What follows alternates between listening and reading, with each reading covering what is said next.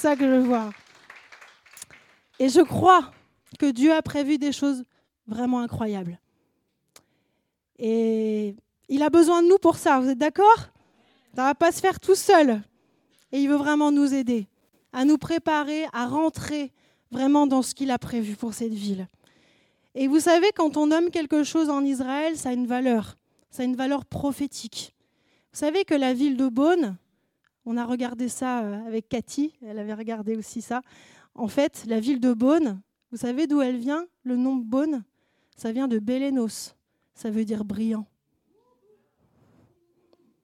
C'est incroyable ça. Ça, ça encourage aussi.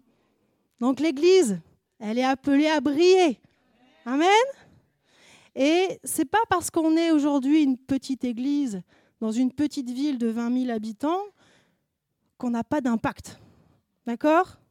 On peut avoir une influence au-delà de ce qu'on imagine.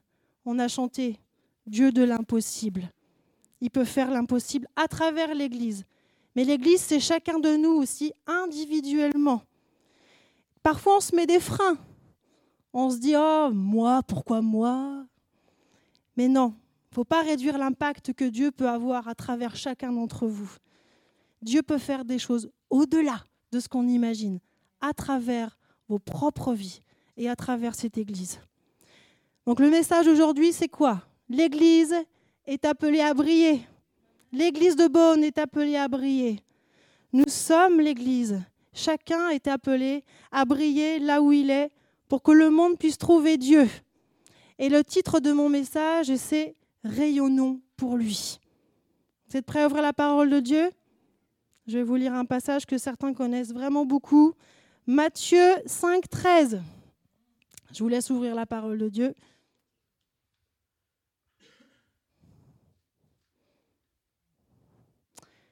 Vous êtes le sel de la terre. Mais si le sel perd sa saveur, avec quoi la lui rendra-t-on? Il ne sert plus qu'à être jeté dehors et piétiné par les hommes. Vous êtes la lumière du monde. Une ville située sur une montagne ne peut pas être cachée. Et on n'allume pas non plus une lampe pour la mettre sous un seau, mais on la met sur son support et elle éclaire tous ceux qui sont dans la maison. Que de la même manière, votre lumière brille devant les hommes, afin qu'ils voient votre belle manière d'agir et qu'ainsi ils célèbrent la gloire de votre Père céleste. Waouh, Amen. Quel beau passage et tellement riche. Déjà, le texte nous dit que nous sommes le sel de la terre. Alors le sel, j'ai trouvé deux, deux choses particulières que peut donner le sel. Déjà, il donne de l'assaisonnement, d'accord, qu'un plat qui n'est qui est pas qui pas assaisonné, c'est fan, on n'a pas envie de le manger. Et la deuxième particularité du sel, c'est qu'il empêche la pourriture, il empêche la putréfaction. Vous êtes d'accord avec ça? Donc le premier, l'idée de l'assaisonnement. Pourquoi c'est important Dieu nous dit que nous sommes le sel qui a été rajouté sur la terre pour redonner du goût à la terre. Et la saveur que nous avons, c'est pas n'importe laquelle. C'est celle de redonner cette saveur qui est donnée par son esprit. Si nous avons donné notre vie à Jésus, l'Esprit de Dieu vient habiter en nous et il nous transforme petit à petit. Et il nous pousse à développer certaines choses qui peuvent se voir à l'extérieur. Ces choses, on le voit dans Galates 5.22, les fruits de l'esprit. Ils sont plusieurs. Premièrement, on a l'amour. Ça doit se voir à l'extérieur. La joie, la paix, la patience, la bonté, la bienveillance, la foi, la douceur et la maîtrise de soi. Donc chacun peut se s'observer et voir où il en est. On a tous encore des choses à développer en chacun d'entre nous. Je vous dis une bonne nouvelle, c'est bien parce qu'on est sur un chemin, d'accord? Chacun développe les fruits de l'esprit au fur et à mesure. Ils n'arrivent pas d'un coup, on se réveille le matin et hop là, tout est transformé. Non, c'est un processus, d'accord? Mais les fruits de l'esprit, nécessairement, si nous avons l'esprit en nous, il va nous les aider à les développer, à ce que ça se voit à l'extérieur. Donc en fait, Dieu attend de nous qu'on répande son sel. Il attend de nous qu'on répande la joie autour de nous, la bonté, la bienveillance, mais surtout l'espoir. Dans un monde qui est fade. Ça, c'est la réalité.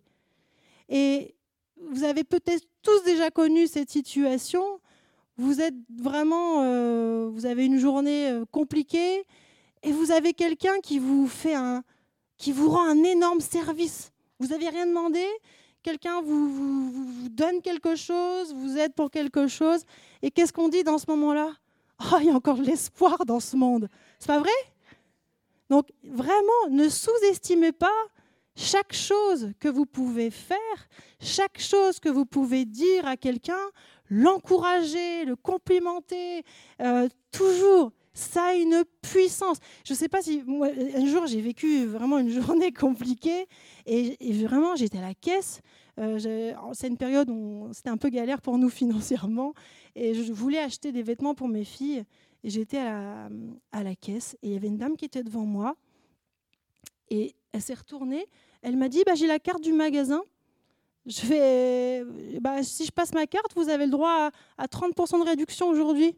Je fais Oh, mais merci, merci. Et je lui ai dit Mais, mais euh, vous, êtes vraiment généreuse. Et je lui ai dit à la fin Mais que Dieu vous bénisse. Et, franchement, j'avais passé vraiment une journée compliquée. Et cette femme, waouh, elle m'a rempli de joie pour toute la journée. Je me suis accrochée à ça toute la journée.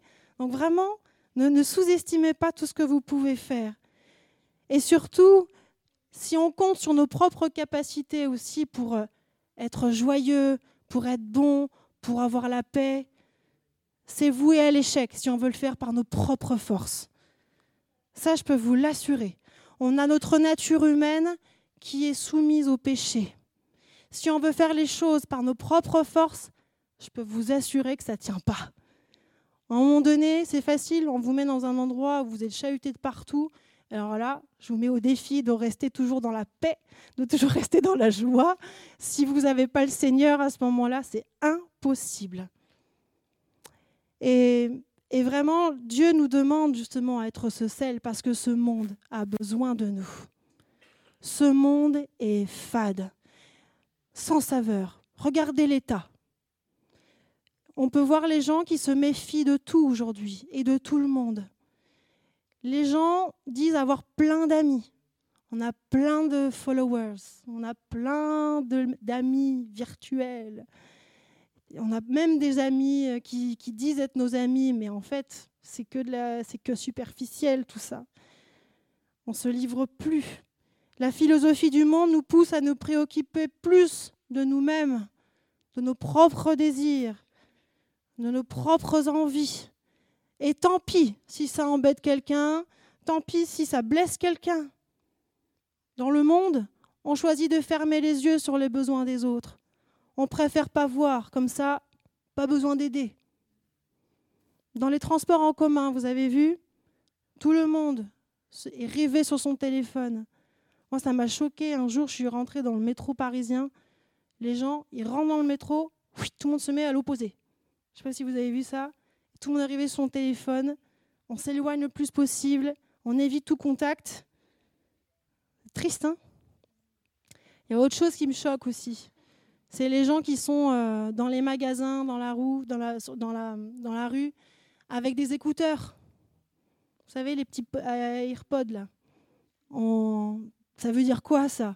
Alors déjà, ils veulent rester dans leur bulle, comme ça on ne se préoccupe pas de ce qui se passe à l'extérieur. Mais en plus, ça, ça évite tout contact. Quand ils sont comme ça, on ne peut même pas leur parler. De toute façon, ils sont occupés à autre chose. Certains ne veulent plus s'engager non plus. Ils veulent plus s'engager dans quoi que ce soit. Dans un couple, dans le travail, dans une activité quelconque. Pourquoi? Parce qu'ils ont peur de rater des opportunités. Ils sont prêts à tout quitter aussi pour, euh, pour autre chose, du jour au lendemain, tant que leurs désirs sont comblés et sans le moindre remords. C'est juste quelques petits exemples de l'état du monde aujourd'hui. Je pourrais vous en citer plein. mais j'ai pas envie qu'on se disperse ce matin. Le monde a désespérément besoin de nous. Le monde a désespérément besoin de Dieu. Et nous sommes ce sel qui répand la saveur de l'espoir, je le répète. Le monde cherche un sens. Pourquoi je vis? Pourquoi je vais au travail? Pourquoi je me lève le matin? Nous pouvons donner ce sens aussi aux gens autour de nous. Et nous sommes appelés aussi en tant que chrétiens à vivre aussi selon les critères du royaume de Dieu. Ça, c'est important, parce que nous sommes dans le monde, mais nous ne faisons pas partie du monde. Comme Jésus l'a dit dans Jean 17, 16. Ils ne sont pas du monde, tout comme moi, je ne suis pas du monde. Ça veut dire que si les gens autour de nous nous insultent, par exemple, est-ce qu'on doit les insulter? Non. L'Église n'est pas appelée à insulter. On est appelé à répondre par la douceur. On est appelé à prier pour ceux qui nous insultent, à prier pour ceux qui nous persécutent. C'est pas facile. Pour ça qu'on a besoin du Seigneur. Sans le Seigneur, c'est impossible. En fait, à nous de montrer qu'il y a une autre attitude à avoir, à, nous de montrer qu'il y a une autre vie possible. Et il faut même qu'on soit considéré même comme des aimants, qu'on attire les gens à nous et qu'ils aient envie de vivre comme nous. Regardez, je ne sais pas, vous avez peut-être des exemples aussi autres vous, des gens qui sont joyeux et des gens qui sont tristes et qui se plaignent tout le temps. Bah, vers qui on va?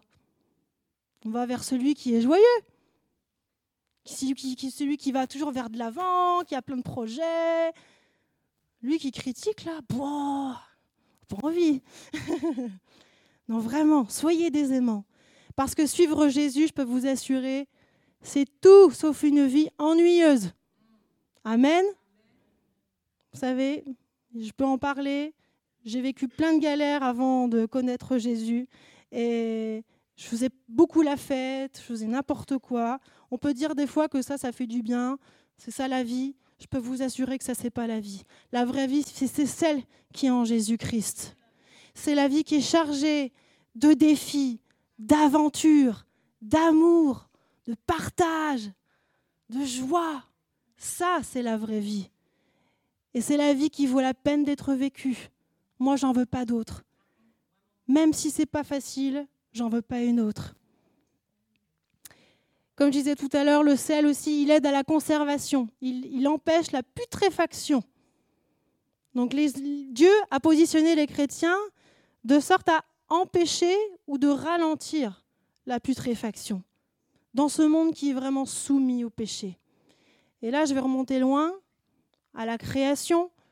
Dieu a créé un monde merveilleux, beau, en harmonie, dans la paix, avec Adam et Ève qui étaient chargés justement de, bah, de prendre soin de ce jardin.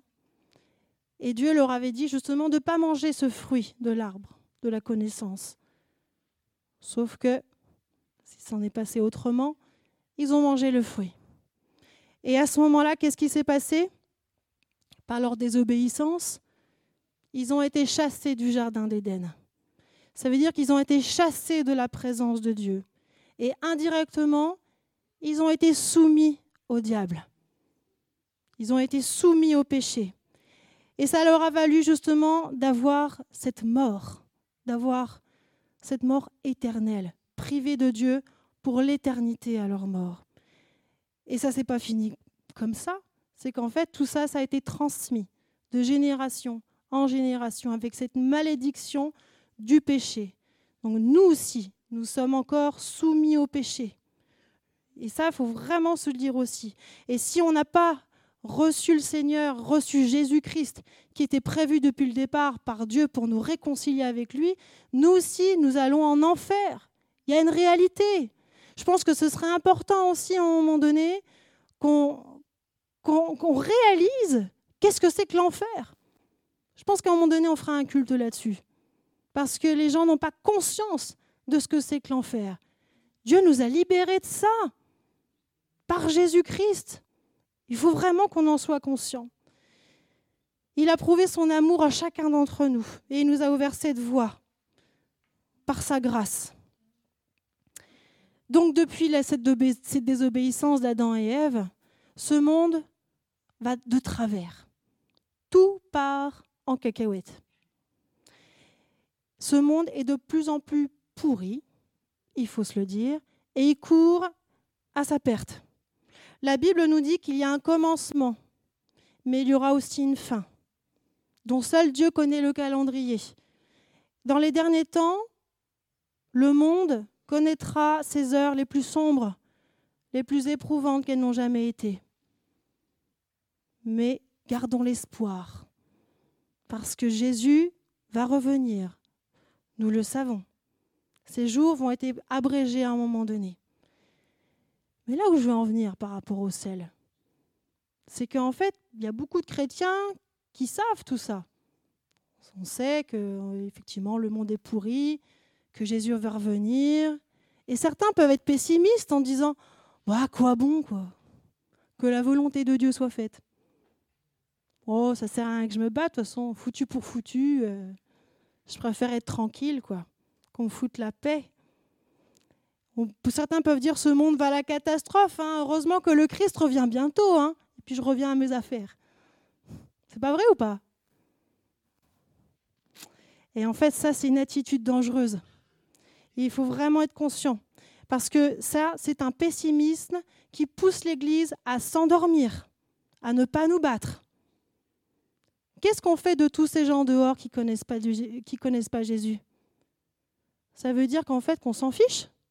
Tant que nous, on est tranquille au chaud, on les laisse mourir, on les laisse partir en enfer. Vous savez, j'ai eu une image il n'y a pas longtemps. J'ai vu un énorme trou avec des gens qui tombaient dans ce trou par milliers.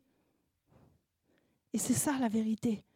C'est que là, à l'extérieur, les gens sont condamnés à l'enfer.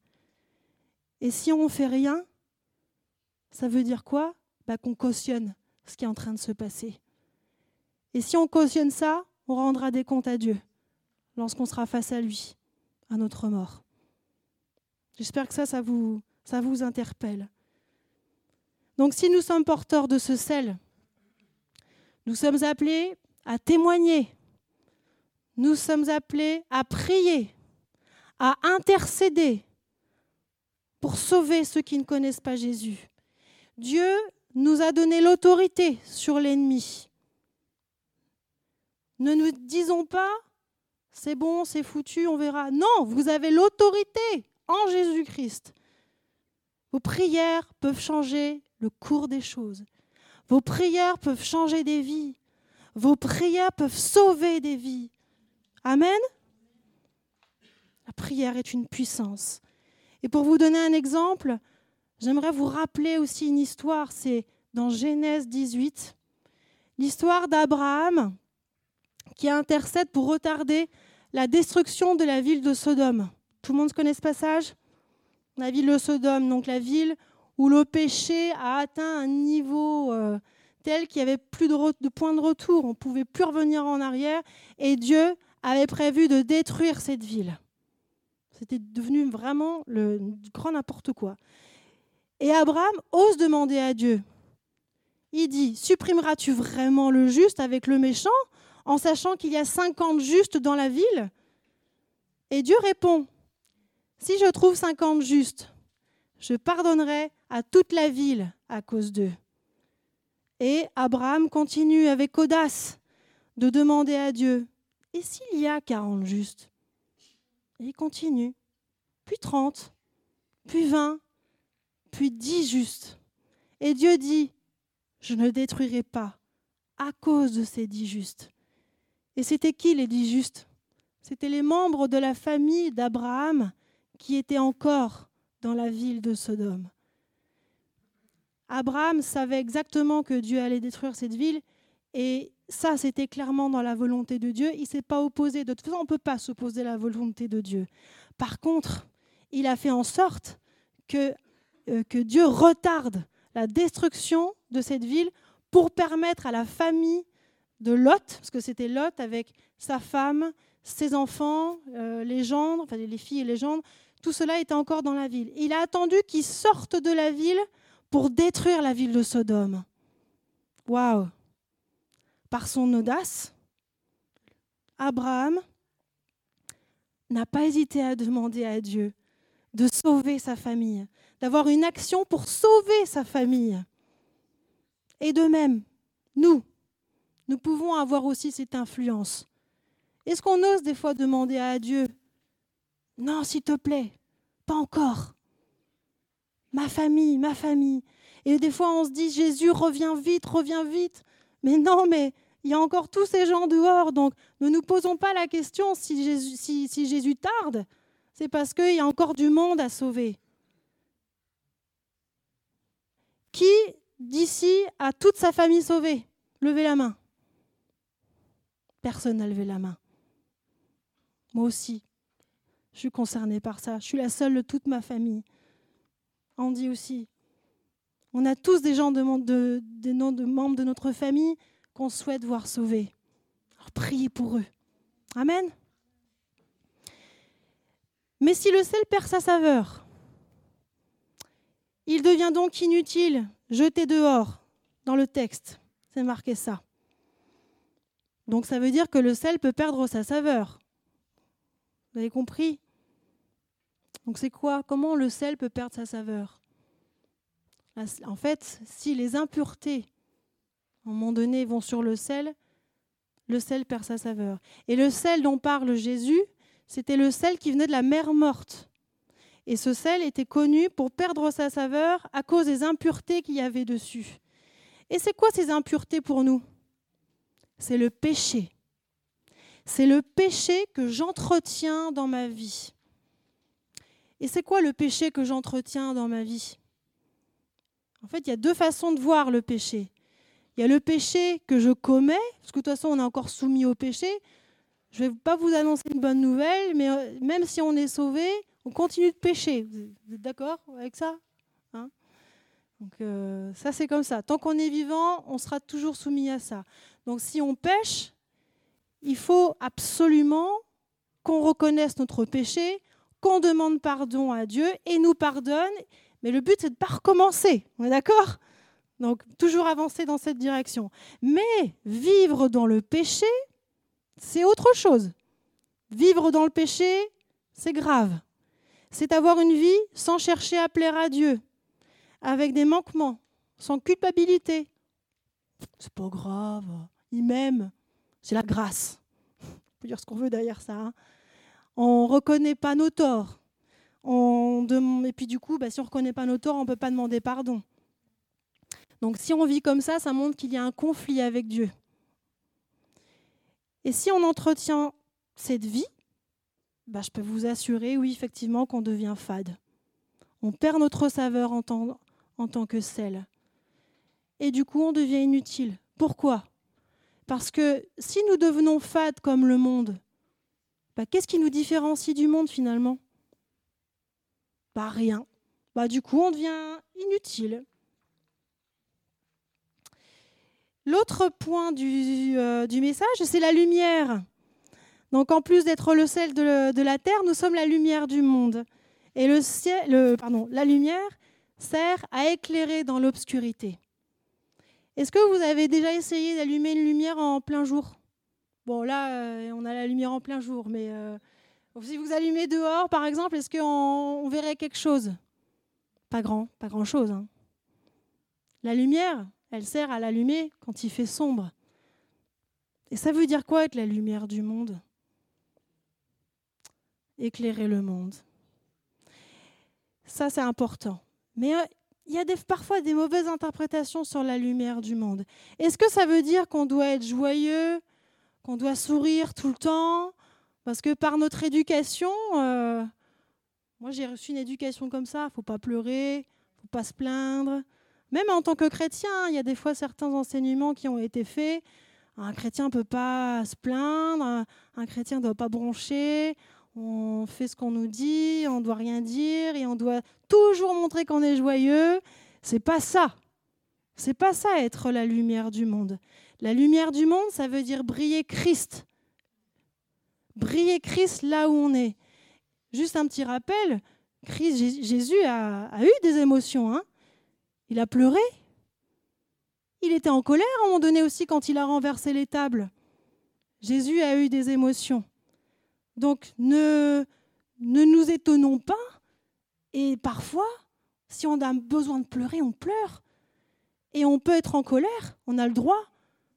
Par contre, on peut faire un prêche là-dessus parce qu'il y a la colère qui ouvre au péché et celle qui n'ouvre pas au péché. Donc, euh, mais on a le droit d'être en colère. Dieu a des émotions. Donc, vraiment, la lumière du monde, c'est le fait de briller Christ.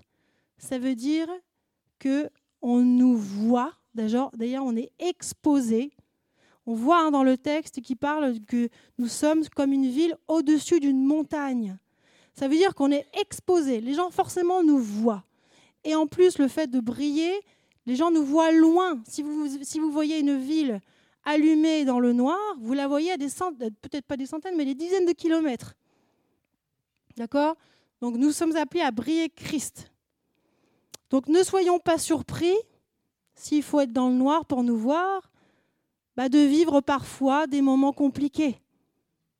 D'accord? Dieu permet des fois qu'on se trouve dans des situations difficiles. Pourquoi? Pour que les gens autour de nous puissent trouver Dieu à travers nous. C'est la simple raison, simple et bonne raison que parfois on doit traverser des choses. Ça fait booster notre foi déjà. Et en plus, ça permet aussi de, que les autres s'interrogent. Mais comment il peut être dans la paix celui-là? Je sais très bien ce qu'il vit et comment il fait? Vous n'aimeriez pas qu'on vous dise ça de vous? Ouais. C'est ça qui est important. moi, j'aimerais qu'on dise, par exemple, de moi, oh, elle reste intègre avec tout ce qu'elle vit, elle continue à être honnête, euh, elle reste calme, patiente, confiante. Ou à l'inverse, ça veut dire quoi qu'il pourrait dire de nous, par exemple Voilà, elle critique tout. Hein. Elle triche, elle ment, elle met une mauvaise ambiance. Hein, on est appelé à, à ce que les gens disent de nous, ce que j'ai dit en premier. D'accord? Donc les difficultés mettent en lumière aussi notre niveau de foi. Ça, c'est important aussi, comme je disais tout à l'heure. Et c'est là qu'on voit exactement si on brille vraiment Christ à l'intérieur de nous. Parce que quand tout va bien, je le répète encore, c'est facile de briller. On est joyeux quand tout va bien, c'est pas logique. Par contre, quand la difficulté, quand la tempête vient, quand on est tiraillé de chaque côté, ça, ça attaque à droite, à gauche, en par en dessous, etc. Pas évident de briller à ce moment-là, mais c'est possible. Et si nous manquons de foi, dans ces moments-là, je voudrais vous encourager parce que Jésus intercède pour nous, pour qu'on garde la foi. Il y a le verset Luc 22, 31, 32 qui le, qui le met. Mais moi, j'ai prié pour toi afin que ta foi ne disparaisse pas. Waouh Vous pouvez lui demander de l'aide. Demandez-lui de faire grandir votre foi pour pouvoir tenir bon dans ces moments-là et de pouvoir briller. Dans Matthieu 17, 20, Jésus le dit même, je vous le dis en vérité, si vous avez la foi comme un grain de moutarde, vous diriez à cette montagne, déplace-toi jusque-là, et elle se déplacerait. Rien ne vous serait impossible. Amen. Gardez confiance. Si vous avez peu de confiance, peu de foi, il vous aidera. Mais demandez-le lui. Et donc, euh, si on est appelé à briller, ça veut dire qu'on ne peut pas se cacher. Le texte nous dit, on ne peut pas. C'est même absurde qu'un chrétien, se cache. On le voit dans le passage, il parle d'une lumière qui est mise sous un seau. Bah, on ne vous éclairait pas grand-chose hein, à ce moment-là. Donc on n'est pas trop utile à ce moment-là. Et dans quel cas on se cache parfois? J'ai relevé, relevé deux, euh, deux, situations. On peut se cacher parfois parce que on peut être timide, ou alors on a honte. Honte d'être chrétien Honte d'être chrétien Honte de Dieu Avoir honte d'être chrétien Ne pas parler de lui Ne pas le proclamer Ça nous conduira à pécher. Je peux vous l'assurer. Ça nous poussera même à mentir. Certains peuvent faire le choix aussi de se taire par peur des conséquences. Alors s'ils apprennent que je suis chrétien, je suis foutu. Ils vont me juger, ils vont me critiquer, je vais, euh, rentrer dans des débats. Oh là là, j'ai même pas envie de ça. Au contraire, c'est des débats. Montrer qui est notre façon de parler. Montrer. Et je peux vous assurer que on a besoin du Seigneur dans ces moments-là pour oser parler. Et un, passage important dans Marc 8, 38 sur la honte. Car quiconque aura honte de moi et de mes paroles au milieu de cette génération adultère et pécheresse, le Fils de l'homme aura aussi honte de lui quand il viendra dans la gloire de son Père avec les saints anges. Là, il y a une mise en garde. D'accord? Et puis pourquoi aussi parfois on se cache? C'est parce qu'on pense aussi que bah, Dieu, ok, euh, je le vois le dimanche matin, je suis avec mes frères et sœurs, on parle, on peut prier pour moi, euh, mais alors au travail, euh, c'est tellement compliqué, puis, puis personne ne me voit de toute façon, donc j'ai le droit de dire ce que je veux, j'ai le droit de me comporter comme je veux, tant qu'il n'y a pas un chrétien pour voir ce que je fais, je suis tranquille. Mais c'est pas ça. Dieu, il est partout. Si vous avez cru en Jésus-Christ, le, l'Esprit Saint vient habiter en vous, ça veut dire qu'il vous accompagne partout où vous êtes. Donc, on est censé briller Christ partout où on est, pas que à l'église le dimanche. Ça va ça? Donc ça veut dire que Dieu, il peut nous aider à parler à chaque moment. Et je peux vous assurer que Dieu il peut vous donner des opportunités tout le temps. On ne les saisit pas tout le temps. Mais Dieu nous dit tout le temps, vas-y, là tu peux y aller. faut sentir, faut sentir le moment. Et des fois, n'hésitez pas quand il y a des, tête-à-tête avec les gens. Parce que c'est plus facile aussi de parler de Christ en tête-à-tête. Si vous parlez des fois de Christ à un groupe, ah, des fois, ça peut être compliqué. Là, vous allez rentrer dans des débats et ils vont se liguer contre vous. Par contre, tête à tête, ne sous-estimez pas ces opportunités. Et l'autre point aussi qui est important, qui n'est pas des moindres, c'est que la lampe éclaire tous ceux qui sont dans la maison. Là, si vous brillez Christ, ça veut dire aussi que vous allez protéger vos familles. Ça, c'est important aussi. Pourquoi? À l'époque de Jésus, on mettait les lampes en hauteur et dans toutes les pièces de la maison, les gens dormaient. Ça éloignait les rôdeurs, ça éloignait les voleurs, ça protégeait la maison. D'accord? Donc c'est pas rien que de briller pour Christ. Et tout ça, c'est pourquoi en final? Pourquoi on doit être le sel de la terre? Pourquoi on doit être la lumière du monde? C'est pour que le monde voit Christ, encore une fois. C'est pour qu'il voit votre belle manière d'agir et qu'ainsi il célèbre la gloire de votre Père céleste.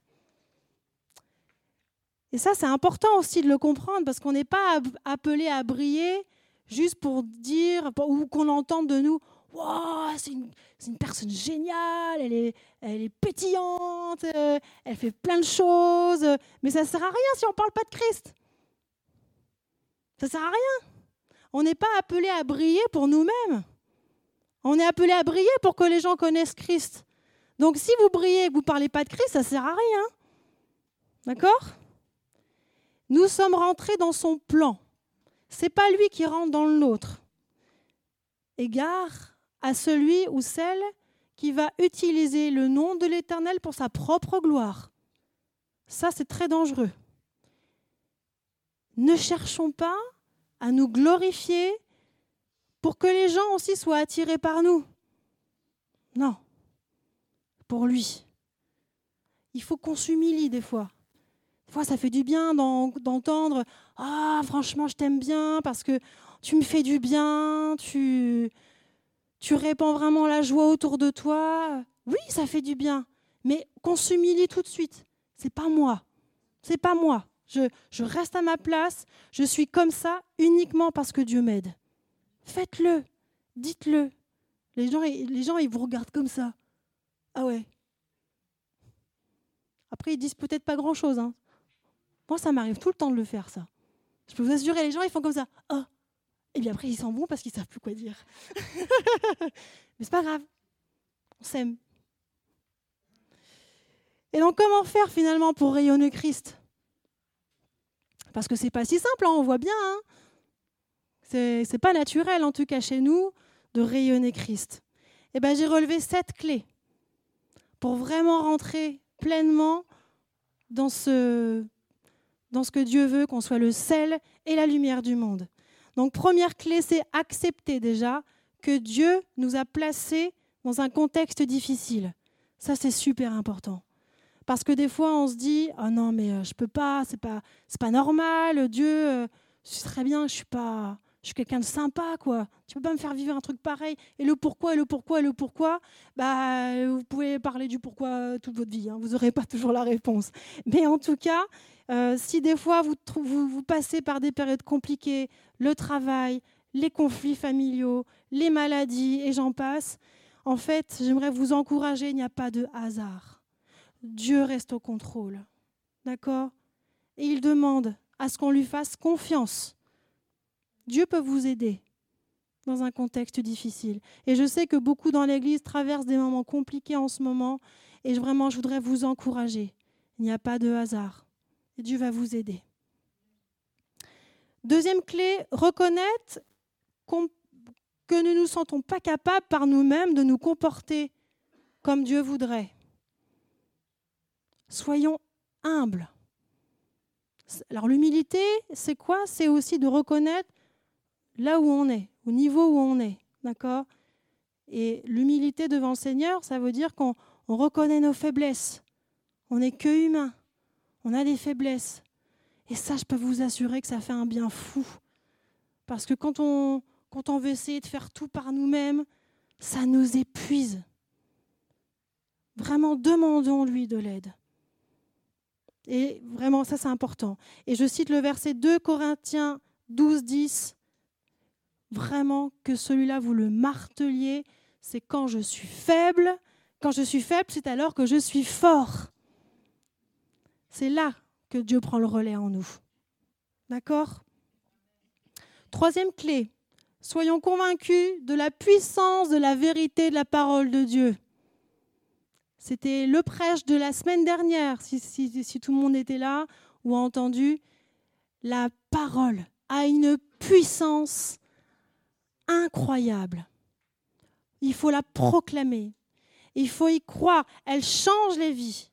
Elle change les situations si nous la proclamons dans nos vies. Elle est aussi puissante qu'un marteau. Amen. Donc vraiment, le message de la semaine dernière, c'était vraiment de, s'engager à, lire la parole de Dieu, à la méditer, à, la proclamer dans notre vie, à la vivre. C'est pas rien. Quatrième clé, prendre de la hauteur sur nos problèmes, sur nos circonstances. Si on reste englué dans nos problèmes et qu'on ne regarde que ça, alors là, je peux vous assurer que ça va nous démotiver euh, et puis on va se dire, mais euh, je peux plus quoi. Je peux plus. On se retrouve immergé sous un truc là et qui nous épuise. Prenons de la hauteur. Prenons de la hauteur. Et comment on peut prendre de la hauteur? Déjà, en reconnaissant la fidélité de Dieu dans notre vie. Dieu ne nous fera jamais vivre quelque chose qu'on ne pourra pas surmonter. Et surtout, lorsqu'il nous fait rentrer dans une épreuve, lui, il a déjà prévu la solution avant même qu'on y rentre. D'accord? Il faut vraiment en être conscient. 1 Corinthiens 10, 13.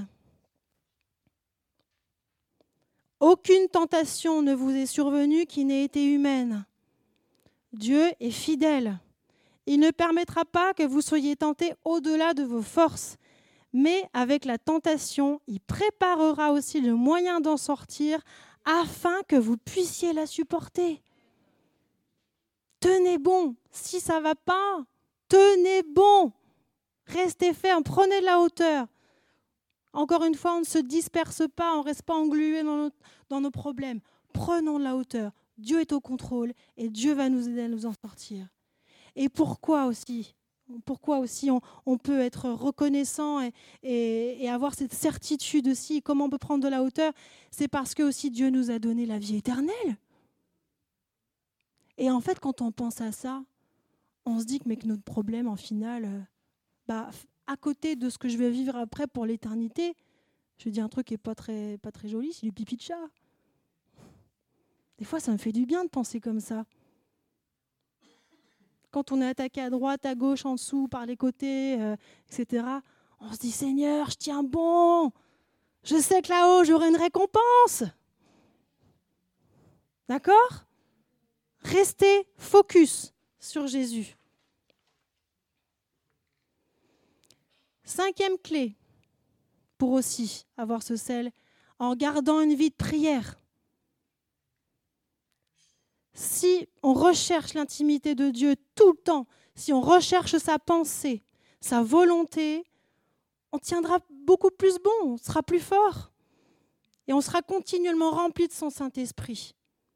Et il nous aidera à briller. Même quand c'est le chaos autour, il nous aidera. Donc ne soyons pas défaitistes. Si nous vivons des situations, priez comme Abraham l'a fait pour Lot et sa famille. Proclamez la parole de Dieu. Prions pour les autorités, prions pour les familles, pour les collègues, pour les voisins, pour les amis. On peut changer le cours des situations grâce à vos prières. Amen. Sixième clé pour euh, pouvoir briller, être le sel, soyons des exemples. C'est bien de connaître la parole de Dieu, c'est bien de connaître des versets par cœur, c'est bien de lire sa Bible. Peut-être que certains l'ont lu euh, en entier déjà une fois ou plusieurs fois, mais si vous ne la vivez pas, bah, ça ne sert à rien. Il faut la vivre. Et en fait, on est censé être des témoins vivants de ce que Christ a fait pour nous. Les gens, comme je disais tout à l'heure, ils sont censés voir qu'une autre vie est possible. D'accord? Et les gens, qu'est-ce qu'ils doivent voir en final? Ils doivent voir bah, que vous êtes dans la paix, dans le calme. Il doit voir une famille dans la paix, une famille unie, un couple uni. Il doit voir euh, de l'amour autour de nous. il doit voir aussi des gens euh, tournés vers l'extérieur, soucieux des besoins des autres, et qu'on vit dans la paix. C'est ça qu'il doit voir les gens.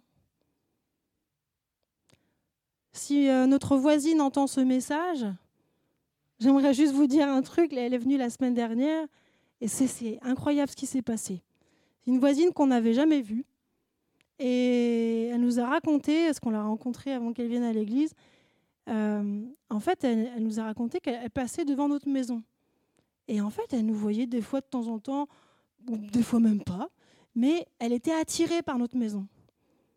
Et c'était vraiment rigolo, parce que, waouh, on se dit, waouh, c'est bon, ça marche, quoi. Et on prie pour le village, mais et, euh, et elle disait, mais je sais pas pourquoi, j'étais attirée par vous. Et, et, en fait, je vois que vous avez toujours du monde chez vous les dimanches. Ah, elle s'est dit, ah, ça doit être des gens sympas, j'ai envie de les rencontrer. c'est ça C'est ça Et en fait, elle, s'est retrouvée avec d'autres voisins qu'on connaît, qui eux savent que, du coup qu'on est en responsabilité d'église. Et elle a parlé de nous à ses autres voisins. Et euh, ils ont dit, bah, il faut que tu les appelles. Euh. parce qu'en fait, en plus, c'est quelqu'un qui a vraiment envie de croire en Dieu, de cheminer. Il dit, bah, appelle-les, euh, tu vas voir, ils sont sympas. Et donc, elle nous a appelés, elle est venue à la maison, et on a parlé de Dieu, et elle est venue à l'église la semaine dernière. Après, Dieu va faire le chemin dans son cœur. Et c'est pour ça que je veux vous encourager, parce que c'est ça la vie en Christ. Et on n'a rien fait. C'est pas nous. C'est Dieu qui a fait. Amen. Donc voilà, soyons des exemples. Septième clé, et la dernière, qui n'est pas des moindres, c'est chercher l'unité dans l'Église. Unité, alors je veux parler surtout par rapport à la vision, par rapport au projet, par rapport euh, oui, au projet de l'Église. Ça, c'est important aussi. Parce que ce n'est pas parce qu'une Église est petite qu'elle a peu d'impact. D'accord? Rappelez-vous comment Jésus a lancé l'Église. Il a choisi 12 gars, avec plein de problèmes, plein de défauts. Mais alors, ils avaient un truc en commun, c'est qu'ils étaient zélés pour le Seigneur. Et grâce à ces douze gars, l'évangile a été répandu sur toute la terre. C'est incroyable, non? Tout a commencé avec douze. Donc, qu'on ne sous-estime pas, on est plus que douze, non? Hein, On est d'accord? Donc, on peut faire largement euh, une grande partie, hein D'accord? Et en plus, j'ai relevé une citation que je trouve ça super. C'est Robert Beller de l'Université de Princeton qui disait Nous ne devrions pas sous-estimer l'importance d'un petit groupe qui véhicule la vision d'un monde juste et amical.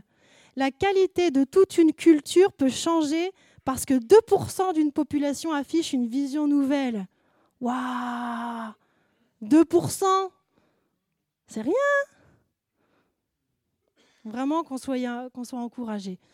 Donc si une église se met à prier ensemble, à œuvrer autour de projets en commun, à travailler ensemble dans la société, les choses peuvent changer. Et des milliers de gens peuvent rencontrer Dieu à travers ça. Amen. On peut montrer que l'Église n'est pas morte. Certains disent Ah, c'est l'Église, c'est démodé. Moi, je vois pas des gens démodés là devant moi. Moi, je vois des gens en feu là. Amen. L'Église n'est pas morte et elle peut briller encore plus en 2024. Et je sais, je sais qu'il va se passer des choses. La semaine prochaine, nous avons donc trois jours de jeûne et prière dans l'Église. Qui va venir? Alors les mains sont levées, hein si on vient de chercher. Donc là, on peut mettre en application tout de suite. Parce que je peux vous assurer que des projets, comme disait Ricardo, on en a plein. Mais rien ne se fait si on ne met pas la prière en premier. D'accord? On avait commencé euh, des sorties d'évangélisation aussi euh, euh, en décembre. On va recommencer. Et là, ce sera plus officiel. D'accord? Et d'autres projets. Et on... c'était qu'une petite, un petit apéritif, on va dire. C'était une mise en bouche. Voilà. Donc si on veut voir euh, Dieu impacter les gens dans nos vies, levons-nous. Ça commence par nous en premier. Et l'impact, pardon, et l'impact du groupe passe aussi par un engagement aussi au sein du même groupe. Qu'il y ait une relation de confiance. Ça, c'est important. Entre chacun. Qu'on puisse tous compter sur les uns et les autres. Si nous savons où est notre place aussi, c'est plus facile aussi. Donc c'est important. Et pour ça, nous avons besoin du Seigneur pour nous confirmer aussi où est notre place. L'Église aussi peut avoir une influence uniquement si elle est consacrée entièrement à Christ. Et ça, je vous le redis aussi. Si on vient en tant que spectateur le dimanche et qu'on ne s'implique pas, il ne se passera rien. Donnons-nous, donnons, donnons nos vies tout simplement à Jésus donnons-lui nos mains, nos pensées, qu'on fasse ce qu'il nous demande. D'accord? Il faut qu'on se donne à lui comme lui il s'est donné. C'est ça qu'il veut. Et c'est uniquement à travers cette attitude qu'il pourra œuvrer à travers nous puissamment. Amen. Donc en conclusion, je rêve d'une chose. Vraiment que, que cette Église rayonne comme elle n'a jamais rayonné en 2024 et que son influence augmente dans notre ville, mais aussi dans nos familles, au travail, avec nos amis. Si certains vivent des situations difficiles, des épreuves, tenez bon. Christ a promis qu'il allait nous, faire sortir de ça. Et faites-lui confiance parce que même dans ces épreuves, vous pouvez briller. Et c'est pas parce que des fois vous souriez pas, que vous n'êtes pas joyeux, que vous brillez pas. J'aimerais aussi vous souligner ça. On peut être dans la paix. On peut aussi rester intègre, honnête, même si on a des fois des larmes qui coulent. D'accord? Il y a plein de manières de briller. Ne nous mettons pas la pression avec Jésus. Et si on pleure, c'est pas grave. Amen. Et surtout, nous avons des gens à sauver à l'extérieur. N'oublions pas ça. Notre attitude peut changer la vie des gens autour de nous, peut sauver des milliers de personnes. Alors faisons confiance au Seigneur et ne perdons pas de temps à nous décider à briller. Amen.